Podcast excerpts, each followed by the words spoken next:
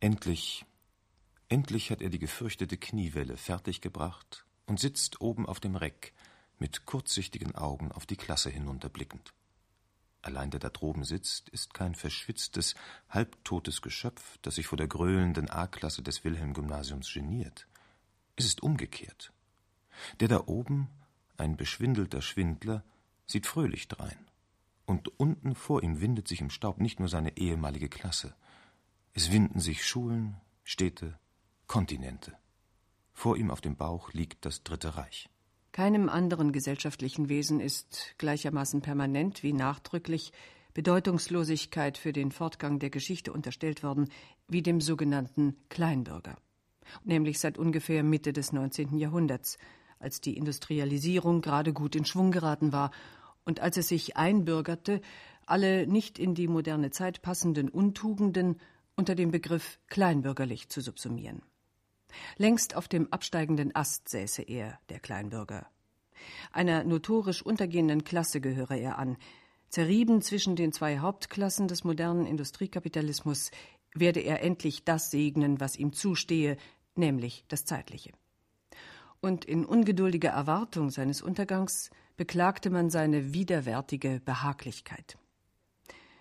Zu den Grundzügen des Kleinbürgers zählte der russische Volksdichter Maxim Gorki despektierlich und mit seinem ganzen Temperament, ein stets hochgespanntes Verlangen nach innerer und äußerer Ruhe, eine dunkle Angst vor allem, was auf irgendeine Weise diese Ruhe verscheuchen könnte, und ein hartnäckiges Streben, sich so rasch als möglich alles erklären zu können, was das gewöhnliche Gleichgewicht der Seele ins Schwanken bringt und die gewohnten Ansichten über das Leben und die Menschen stört. Diese Erklärungen gibt sich der Kleinbürger indessen nicht zu dem Zwecke, um das Neue und Unbekannte zu begreifen, sondern bloß um sich selbst zu rechtfertigen. Aus der Kunst war er nicht mehr wegzudenken. Karl Spitzweg hat ihn wie kaum ein anderer auf die Leinwand gebannt, hat ihn, wie es Peter Hertling einmal beschrieb, zum daumengroßen Denkmal seiner selbst erstarren lassen. Auf den Bühnen hielt man ihm schonungslos den Spiegel vor und die Dichter entblätterten ihn in ihren Büchern bis auf die nackte Seele. Unvergleichlich präzise hat ihn Balzac, der Historiker der Sitten, gezeichnet. Und die deutsche Belletristik? Undenkbar ohne den Kleinbürger. Von Heinrich Mann und Franz Werfel über Oskar Maria Graf, Feuchtwanger, Fallada und Paul Westheim, Horvath, Hermann Broch und Marie-Louise Fleißer bis hin zu Horst Krüger, Wolfgang Fritz, Gisela Elsner und Wilhelm Genazzino. Sie alle haben ihm in ihren Büchern einen Denkstein gesetzt, wenn auch keinen ehrenvollen. Man soll sich übrigens, wenn man Sittinger liest, schämen, für den Sittinger und für sich selbst, schreibt Oskar Maria Graf 1937 in einem Brief.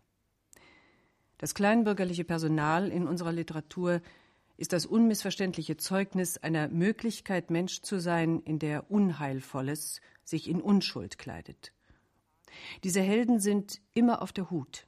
Sie haben einen gesunden Menschenverstand und erscheinen eher harmlos.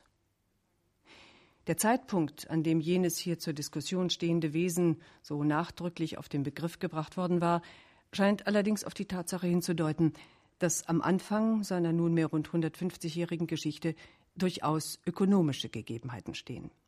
Die Industrialisierung war seine Sache nicht. Der Kleinbürger, so heißt es, ist nicht Fisch und nicht Fleisch. Er wird nicht ausgebeutet und er beutet nicht aus. Jedenfalls nicht nennenswert. Das heißt, letzteres ist ihm, sehr zu seinem Leidwesen, nicht vergönnt, und zum ersteren fühlt er sich nicht geboren. Ja, sein ganzes Bangen richtet sich auf die entsetzliche Vorstellung, einmal mit eigener Muskelkraft jenen eigentümlichen Mehrwert produzieren zu müssen.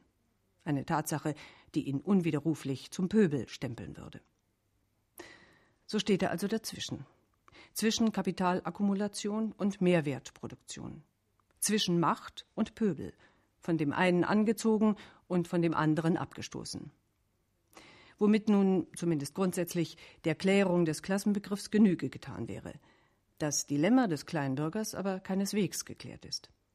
Denn mit dem wachsenden Industriekapitalismus war nicht nur seine wirtschaftliche Existenzform anachronistisch geworden, sondern auch, und das hatte ziemliche Folgen, sein Selbstbewusstsein, sein Selbstverständnis, das doch einst so eng verflochten war mit der Öffentlichkeit, mit der öffentlichen Meinung, mit dem öffentlichen Leben, der Kultur, der Stadt, der Zukunft. Hoch angesehen war der Handwerker, der Gehilfe des Volkes, der Korbmacher, der Obstweinbereiter, der Bäcker, der Tuchmacher. Einst waren die Tuchmacher und Strumpfwirker wohlhabende Innungen gewesen. Gustav Freitag Erinnerungen aus meinem Leben 1847 Sie webten und wirkten die blauen und weißen Röcke und die bunten Strümpfe für das Landvolk bis weit nach Polen hinein. Aber der erschwerte Verkehr mit der Fremde und noch mehr der Beginn der Maschinenarbeit macht ihnen mit jedem Jahre den Verdienst geringer. Doch das Rad der Geschichte ließ sich nicht zurückdrehen. Der kleine Bürger repräsentierte die handwerklich kleingewerbliche und agrare Gesellschaft.